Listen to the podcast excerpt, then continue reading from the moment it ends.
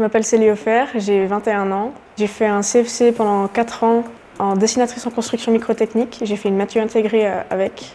Et euh, ce qui m'a motivé à venir euh, dans cette filière, c'est ma passion pour l'horlogerie et la microtechnique.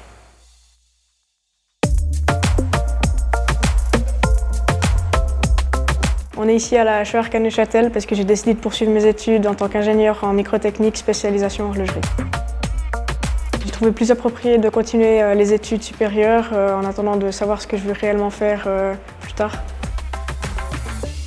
J'ai choisi la filière d'ingénieur parce que mon père il est ingénieur en micromécanique. Quand j'étais petite, j'allais tout le temps à l'entreprise de mon père, je traînais dans ses pattes, je limais son bureau, donc ce domaine de l'ingénierie m'a toujours plu et du coup j'ai voulu me lancer dedans.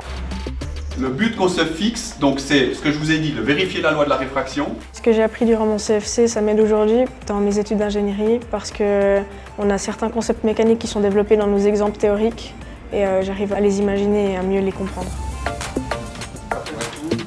Après avoir obtenu mon bachelor euh, d'ingénieur en microtechnique, je l'espère, euh, j'ai plusieurs options qui s'offrent à moi. la première, ce serait d'aller travailler dans l'entreprise familiale avec mon père ou alors de voler de mes propres ailes et d'aller travailler euh, dans des entreprises horlogères de la région.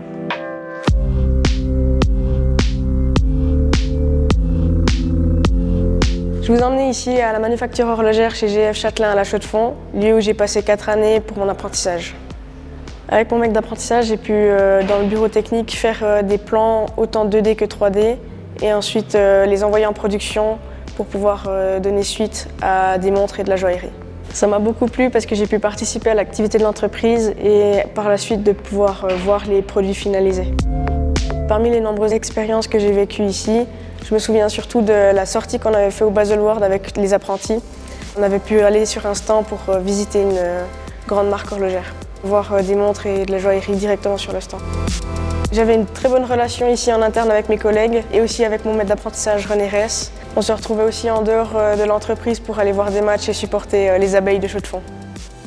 Ces quatre années ici m'ont permis de découvrir différents aspects de la montre. C'est vraiment quelque chose que j'apprécie beaucoup.